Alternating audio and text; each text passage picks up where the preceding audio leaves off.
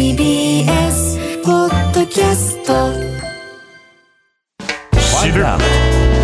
手動かす。荻上チキ。セッション。MRO 北陸放送のえー災害担当記者木村光記者に伺います、はい。木村さんこんばんは。こんばんは。よろしくお願いします。よろしくお願いいたします、木村さん。木村さんは現在はどちらにいらっしゃるんでしょうか？はい。私、今、能登半島の先端にある珠洲市の、えっ、と、道の駅鈴なりにおります。はいあの雪の状況などはどうでしょうか？はい。えっ、と、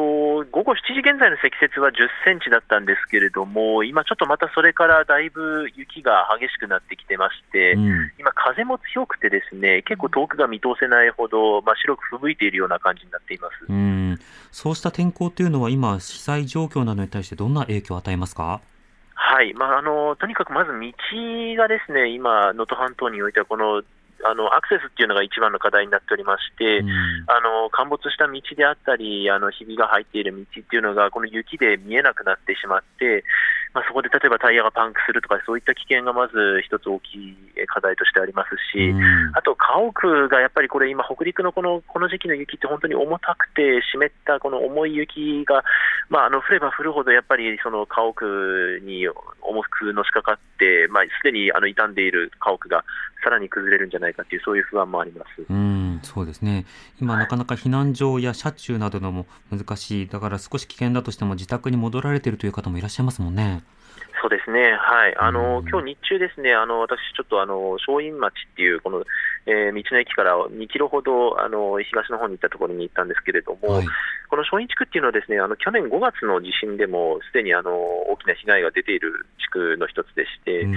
でえっとそちらのあのご自宅の前で車中泊を続けていらっしゃるっていう、この84歳の男性と出会うことができまして、はい。その男性もあの今、本当にやっぱり雪でこの車の中での生活を続けているっていうのは、結構やっぱりあの危険だなというふうに感じましたし、うん。あのエンジンをあのつけられないんですよね、夜中は、あのええ雪が積もってあのマフラーであの一酸化炭素一酸化炭素中毒というあの危険がありますから、うんエンジンはつけられないんですけれども、それでやっぱり毛布を4枚ほどあの重ねてあの寝ていらっしゃるということで、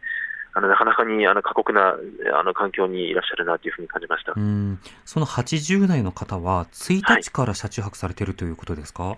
そうですね、はい、あの1日の一晩だけあの避難所で過ごしたそうなんですけれども、やっぱりどうしてもその住み慣れた家が好きだということで、うん。あの戻ったということで、はい、あのなかなかあの避難所の方での生活とか、あるいはそのえー能登、半島から外れたその二次避難ということにはなかなかあの納得されていないようで、どうしても家に残りたいというふうにおっしゃってました。うん、なるほど。また、あの、例えば今、避難所や二次避難所など、そうした避難の状況、その他いかがでしょうか？はい、あの避難所に関してはですね、あの能登半島の避難所に関してはもう本当に皆さんあの疲労が溜まってきているなというふうに日に日に感じております。うん。私先週先週も取材したんですけれども、やっぱり今週来てみても、やっぱり皆さん、どんどんその例えば炊き出しをするにしても、その人手があのもう二次避難をされた方で、あの残った方々で皆さん運営してらっしゃるので、本当にその炊き出しをする人間がいなくなっていくっていう、うん。そういう課題も出てきていますし、あと、まあ、二次避難所に関しても、まあ、ホテル、旅館というところに、あのね、被災地以外のところに避難された方についても、そのじゃあいつまたその被災地に戻ってこれるのかっていう、その先行きがなかなか見通せないというところが、今回の震災、かなりあの皆さん、辛労になってきているなというふうに感じています。そうですね。また水道の復旧というのも、あの、少し先になりそうだというような地域なども多くある中で、じゃあ生活をどうしようかとか、今後どうなるのか、まあそうした先行きについての判断も迷うところありますよね。そうですね、その二次避難してみたはいいけれども、じゃあ、その水があの復活するのが、じゃあ例えば、えー早くて2月末とか、えー遅い地域だと4月頃、えーゴールデンウィーク頃になるかもしれないというふうなお話も出てますので、うん。じゃあ、ずっとそれまで二次避難続けるのかって言われると、なかなか皆さん、そこの判断あのしにくいだろうなというふうに思います。うん。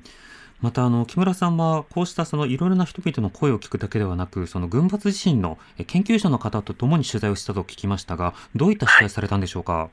はい、えー、とこの珠洲市の周辺はですね、これ3年ほどずっとこの群発地震というものが続いていまして、うんまあ、大小さまざまな地震を繰り返すような現象なんですけれども、えー、と今回あの、この1月1日のマグニチュード7.6の地震が起きた後に研究者の皆さんに聞くと、やはりそのこのずっと続いてきた群発地震というものが、まあ、最終的にこの長さ150キロほどの活断層を動かすその引き金になったというふうに、えー、皆さんおっしゃっていて、え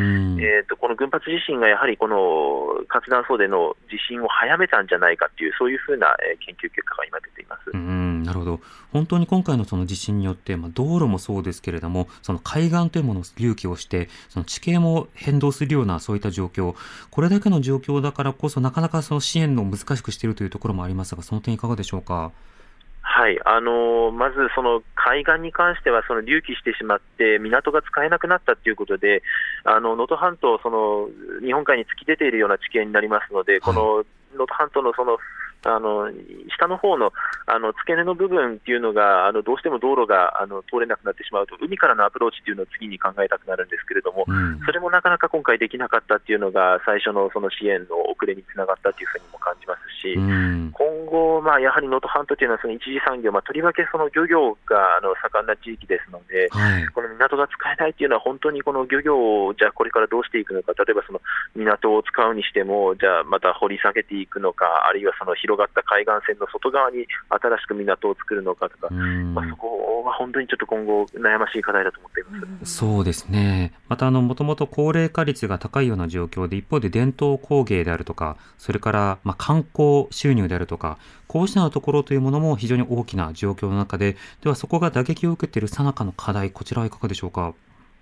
そうですね、まあ、あの伝統文化と工芸と、あと本当、観光というのは、この能登半島の地域経済を支えてきた部分でもありますし、うん、あのそれをあの担ってきた人たちっていうのは、あの高齢者ももちろん多いんですけれども、あの若手のあの作家さんとか、はい、あと観光業に関しては、そういうあの若い世代も、まあ、それなりにいたわけで、まあ、そういった人材というのが今後、例えばその能登半島から流出してしまうんじゃないかとか、本当にあの集落規模でいうと、もう集落がなくなるんじゃないかとか、そういう不安というのがやはりこのあの少子高齢化進んでいるこの能登半島だと非常に顕著に出るんじゃないかというふうに危惧しています。うんなるほど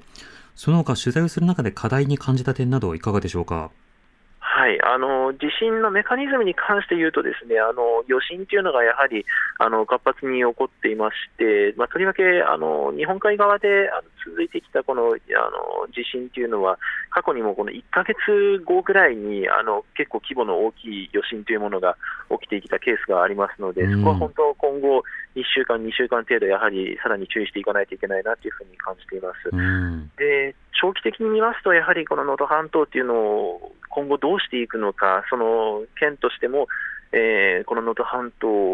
に例えばその二次避難された方を戻すにしても、どういった姿でその改めて集落に帰っていただくのかとか、そういったところの将来像というのがなかなか描けないと、皆さん、やっぱりこの二次避難にまず行くっていうのもそうですし、二次避難からまた帰るっていうところも、あのなかなかその踏み出せないと思いますので、